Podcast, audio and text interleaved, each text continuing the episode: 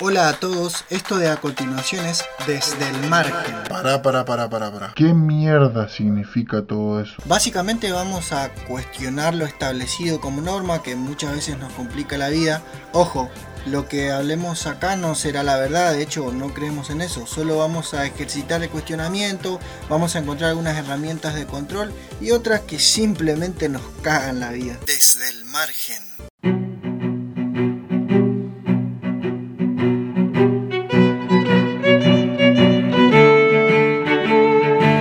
Vamos a dar cierre a la filosofía helenística. Recordemos que esta es toda una corriente y que nosotros tomamos solamente tres escuelas y al mismo tiempo vamos a estar dejando fuera muchas otras. Hoy vamos a cerrar eh, esta corriente con la escuela estoica, que al igual que los cínicos llevan su nombre por el lugar donde su creador daba sus clases.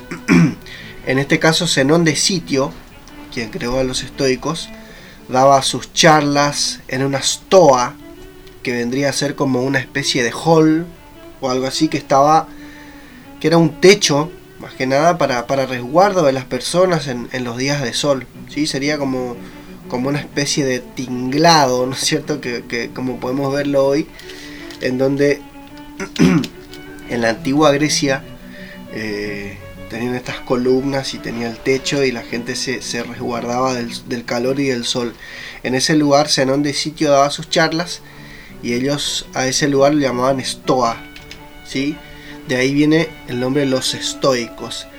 De todas las escuelas helenísticas, la escuela estoica fue la que más tiempo duró, más influencia tuvo y, y también es de más renombre, ¿sí? tiene hasta, nuestros días se sigue hablando de los estoicos.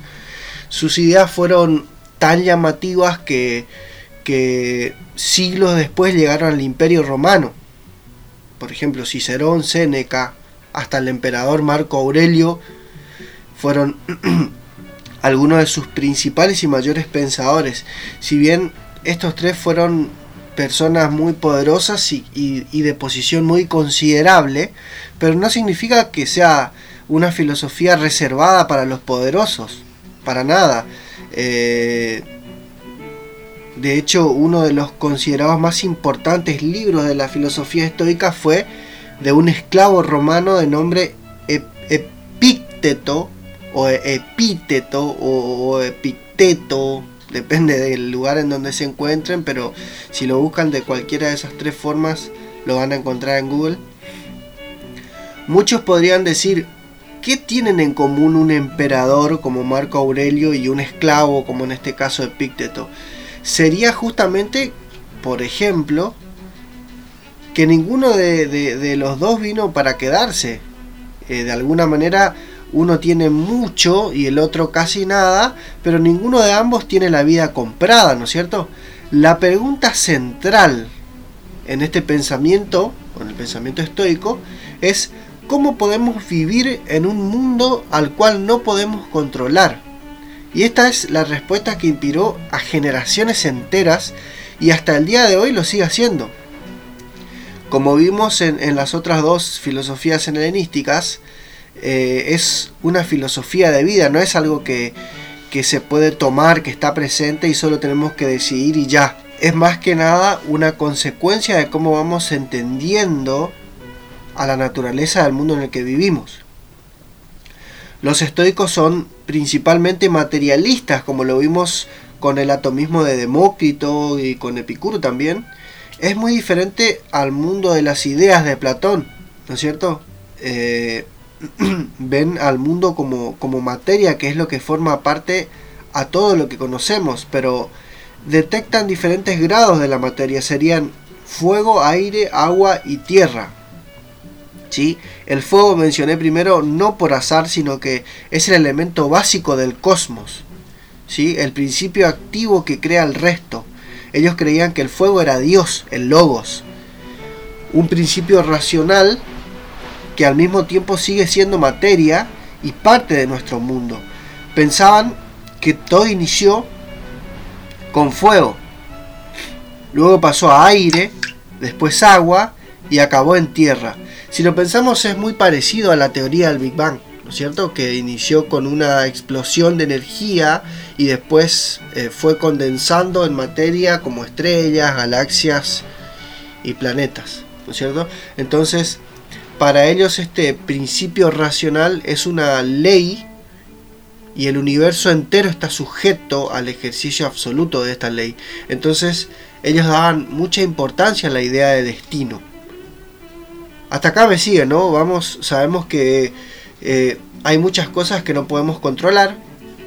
La vida, la muerte, el clima, el tiempo, en fin. Eh, la eh, en la naturaleza jugamos como una especie de juego de cartas. Los que saben jugar al truco o al póker saben que las cartas que nos tocan no las podemos elegir pero lo que sí podemos elegir o decidir es cómo vamos a jugarlas. La vida es igual, esas cosas que no podemos controlar serían las cartas, y cómo vamos a jugarlas sería el modo en que vamos a vivir con eso, cómo vamos interpretando las diferentes cosas que nos van pasando. De hecho, en la primera oración del manual de Picteto, dice, hay cosas que podemos controlar y cosas que no.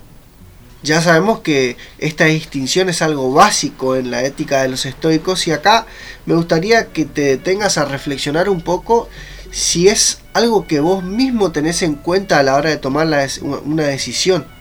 ¿No es cierto? ¿Acaso te, estás poniendo, eh, teniendo en cuenta que hay cosas en la vida que no podés controlar antes de tomar una decisión? Las personas eh, tienen diferentes tipos de objetivos en la vida ¿no es cierto? Quizás algunos la riqueza, otros quieren ser famosos, encontrar el amor de su vida, tener hijos, eh, tener tu propia casa, etc. Eh, esto es lo que la gente normalmente cree que le haría feliz. Los estoicos no dirían que no, o sea, no dirían que no te haría feliz eso, pero que estos objetos no están al 100% bajo tu control. Son cosas externas. Si lo pensamos, para tener hijos necesito conseguir una mujer en mi caso.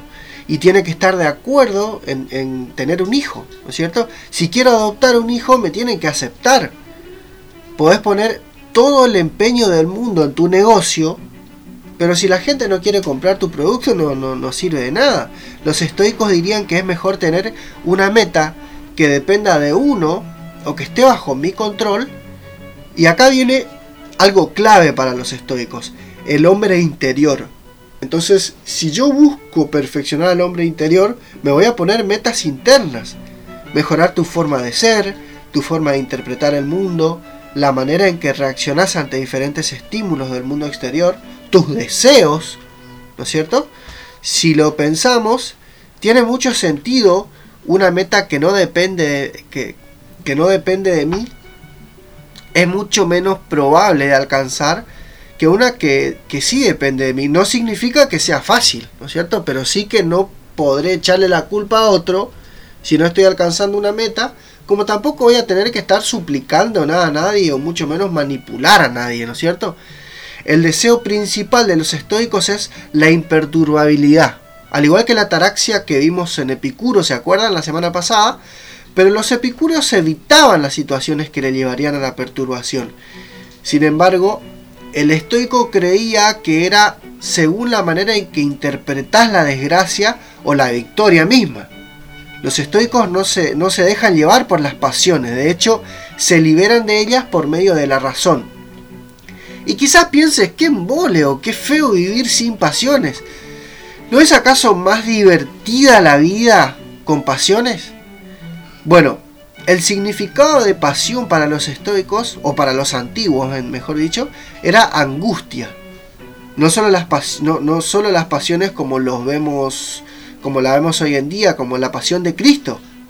¿No es cierto? Tener pasión significa estar pasivamente sujeto acontecimientos externos para los estoicos. Cuando nos tocan las penas de la vida, normalmente tendemos a entristecernos y a sufrir ¿Sí? A ver, por ejemplo, si te asustas ante un animal que te produce miedo o alguna fobia que tengas, lo que va a suceder es que te va a producir como una especie de taquicardia, ¿no es cierto? Tu corazón se va a acelerar y probablemente te quedes pálido, ¿no es cierto? Esas son reacciones naturales que tiene el cuerpo ante diferentes estímulos que, nos produce el mundo eh, exterior, en este caso el miedo, ¿no es cierto? Pero las emociones se producen mediante el modo en que interpreto al mundo, no son instintivas como en el otro ejemplo, son más bien cognitivas, son como un juicio, por ejemplo, la lujuria es un juicio de que el sexo es un bien indispensable en mi vida y que eso lo debo conseguir como sea. ¿Sí? Ahora, si yo interpreto eso a la inversa y veo ese juicio como falso, y estoy seguro de que el sexo no es indispensable en mi vida y que su consecución no depende solamente de mí, ya la lujuria estaría más calmada y ya no es una meta fundamental en mi vida. Si no se alcanza, no me perturba. Si buscamos en el diccionario qué es un estoico, encontraremos ecuánime ante la desgracia.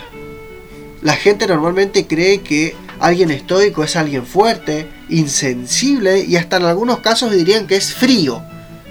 Claro, es por esto de que no se deja llevar por las pasiones. Lo único que realmente tiene valor para el estoico es la virtud de uno mismo. Las cosas del mundo social le son indiferentes a los estoicos. Por ejemplo, eh, la riqueza. Ellos dicen que lo mejor es no tener la necesidad de la riqueza. Es como una adicción. Si es que dependo de eso, lo necesito bajo cualquier costo. ¿No es cierto? Y si no necesito, bueno, si está, está, y si no, no pasa nada. Una vez escuché que alguien dijo, rico no es el que más tiene, sino el que menos necesita. A mí me encanta la frase y, y si lo pensamos es muy estoica esta frase o este enunciado. Ahora viene lo que quizás muchos están esperando o pensando desde que comenzamos a hablar de acontecimientos infortunados la pérdida de un ser querido. ¿Sí? Muchos estarían diciendo, sí, todo muy lindo, pero ¿y cuando se te muere un familiar? Les voy a dejar con algo que dijo Séneca en relación a esto. Dijo, quien haya percibido de antemano la llegada de la pena actual o de las penas actuales, les roba de su poder. Te voy a repetir. Quien haya percibido de antemano la llegada de las penas actuales, las roba de su poder. ¿Qué te parece? Si esperamos que todo nos salga bien, seguro las penas nos van a pegar duro. Pero si ya sé que eso que tanto me duele es inminente, ya estoy listo para cuando llega.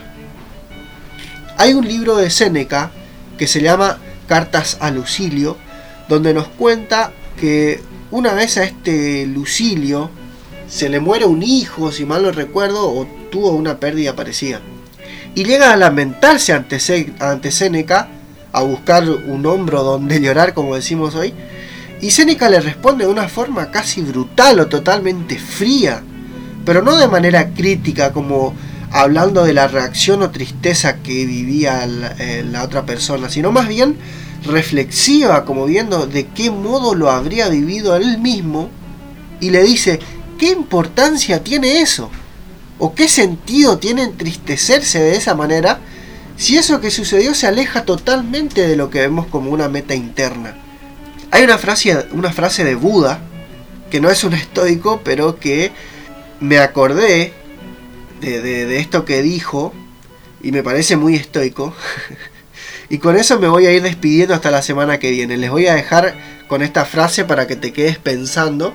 El Buda dijo, el dolor es inevitable, el sufrimiento es opcional. Chao, chao.